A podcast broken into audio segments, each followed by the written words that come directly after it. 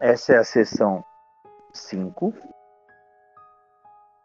do cenário Night City do personagem Ivan Boscovic.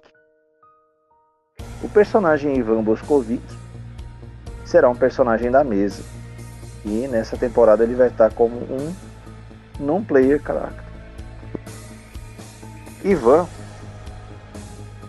acorda na cela depois de, com muita sede, com muita avidez, se alimentar daquele corpo que a sua senhora, a Madre Miranda, ofereceu para ele.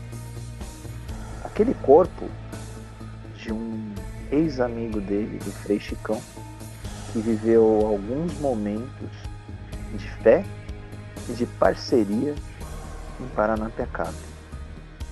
A cada mordida, Ivan ia quebrando a sua humanidade e ressarcindo a sua força.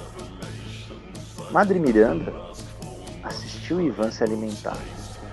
Ficou imensamente satisfeita e aproveitou o momento para dar um dos grandes ensinamentos do clã dos feiticeiros, dos Tremé, para ele. Isso, Ivan.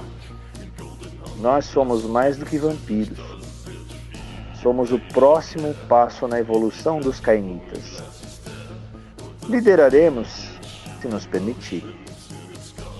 Ou estando sozinhos, se preciso, mas sempre em vista a nossa sobrevivência. Então devore, se alimente do sangue, mesmo daquele que foi antigamente o seu amigo. E repense quem nessas suas próximas noites serão seus amigos. Depois que Ivan se alimenta, a madre entrega para ele um tomo antigo. Ivan, nesse livro há uma das linhas de magias do nosso clã. Agora, a sua arma, além da vida eterna, vão ser a sua capacidade mental. Nesse livro, eu quero que você anote todos os seus estudos e que siga todas as minhas ordens daqui para frente. Isso, o elo de submissão, é eterno em nosso clã. Uma vez dentro, você não vai conseguir sair como você saiu dos Malkavianos. E eu sei o que você fez naquela noite do flat Ivan fica tremendamente assustado quando escuta isso da madre.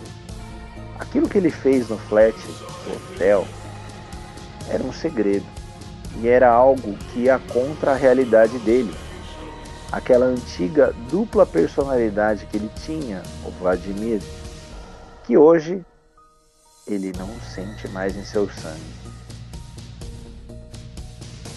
Miranda entrega para Ivan também a chave de um carro e um endereço, a chave do novo refúgio dele. Ivan, você deve seguir, esse carro agora é seu. Você vai para um outro lugar. Eu não quero que você fique aqui na capela com os outros do nosso clã. Você já foi iniciado, você já sabe como se alimentar e o que a potência de sangue faz com você. Daqui a algumas noites, eu vou querer que você volte aqui para as missões. Ivan simplesmente concorda com um aceno de cabeça. Pega a chave, saúda a madre e se retira lentamente da igreja. Conforme ele caminha nos escuros e vazios corredores da Catedral da Sé, a madre comenta: Olhe o seu computador. Ainda essa noite mandarei um e-mail para você e cuide bem do presente que deixarei em sua casa. Ivan sai pensativo com essas ideias. Que tipo de presente seria e por que ele deveria olhar no computador? Pega a chave do carro, ele acha um sedã estacionado na saída da igreja, carro um pouco antigo, de uns 10, 15 anos, mas que ainda liga e ainda tem gasolina. Ivan, na vida mortal, não gostava muito de conduzir carros, mas o interesse dele em sair da catedral e ir para um refúgio, para um lugar em que ele pudesse descansar, sem o pavor de estar sendo observado ou julgado ou analisado por seus superiores, impulsionou ele a ligar seu carro e seguir para a Zona Norte, é, uma região de periferia. Mas para ele, qualquer lugar fora da igreja já seria um grande alívio. E dirige tranquilamente até que chega em uma casa bem peculiar, de paredes escuras, pretas, janelas com blackout, todas pretas. Estaciona o carro e vai até a porta principal da casa.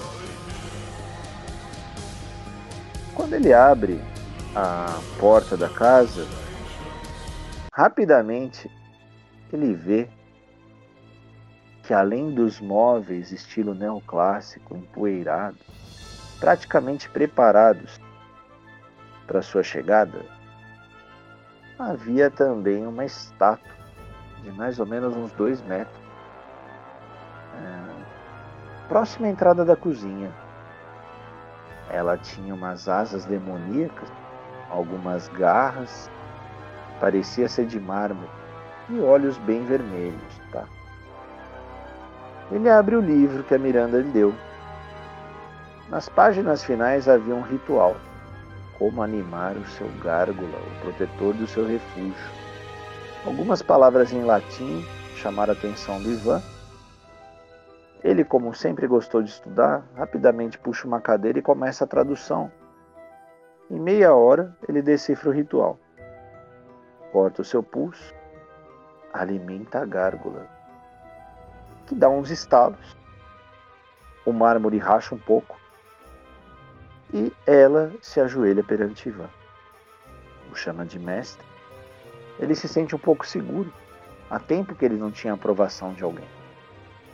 Bom, a primeira ordem que Ivan dá para a gárgula é: proteja o meu refúgio, proteja a minha pessoa, proteja os meus tesouros. E a gárgula sai da casa e fica no telhado, numa posição como se fosse uma estátua. Ivan segue para a biblioteca. Ele vê a biblioteca do segundo andar, algumas prateleiras com outros livros infelizmente vazios. Ele termina de anotar o resultado do ritual que ele acabou de fazer. Lembra da ordem da Miranda. Agora, está em torno de meia-noite, uma da manhã. Ele ligou o computador, logou o seu e-mail. E dentre os e-mails, prontamente ele leu um com título em latim. Minus absconditum recuperati artificio.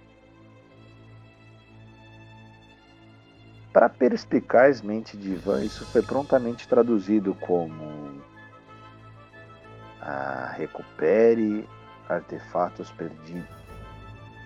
Tá bom. Ele clica, dá os seus enters lá e abre o e-mail. No e-mail há algumas informações da Madre Miranda sobre um artefato que ele deveria achar um paradeiro para ela. Era o relógio das gárgulas. Dentre as informações tem um breve dossiê. No final das informações aparecem nomes que são conhecidos para o Padre Ivan, conhecidos do seu passado, da sua outra vida como vampiro. O nome em destaque é Francesco Gael. Ivan lembrou que há um tempo atrás ele foi com seus parceiros Daniel Lockhart e Leone interpelar e pegar esse artefato do antiquário que ficava no centro de São Bernardo. Tá? Infelizmente, o embate foi feio nesse antiquário e a cena foi destruída. Mas realmente eles enfrentaram gárgulas. Tá? Ivan forçou de sua memória e lembrou que esse senhor Francesco Gael ficou fortemente ferido. Ele mesmo era um padre antigamente, então tinha muita humanidade. Resolveu salvar esse senhor e acionou o resgate para ele. Só que o paradeiro do medalhão do relógio não ficou com esse senhor. Ficou com o seu ex-parceiro, com Daniel Lockhart. Mas no fim daquela trama toda, Ivan não lembra do paradeiro de Daniel. Então ele teria dois trabalhos agora: localizar o paradeiro de Francesco Gael e de Daniel Lockhart. Com esses dois pensamentos, Ivan pensa quase toda a madrugada. Ele sabe que a madre em breve o chamará. Ele fica com suas ideias, ele força um pouco seus contatos e volta naquela noite do ritual do Teatro Amazonas, quando houve aquela explosão no Clube Atenas, onde o Daniel Lockhart ficava e onde ele mesmo passou as suas últimas horas como vampiro malcaviano. O mais que havia naquela cena, ele força a memória, ele lembrou da Teresa e da Janete, da anciã malcaviana que estava com ele. Lembrou da Luciana, da belíssima senhorita Damoro, do Daniel, do João, da Mirella. Eram muitos vampiros o Ivan começa a desenhar um mapa de rotas e possibilidades em sua mesa. E percebe que o tempo passou mais rápido do que ele imaginava. Prontamente, ele começa a fechar os blackouts antes dos primeiros raios de sol entrarem em seu refúgio. Chama sua gárgula e dá ordem para ele proteger a sua casa durante o dia. E carinhosamente ele lembra de sua memória afetiva um nome para essa gárgula, um nome de comando. Ele lembrou do Nosferatu, do Roger, que havia dado alguns dons para ele de Nosferatu, mas que havia os traído também.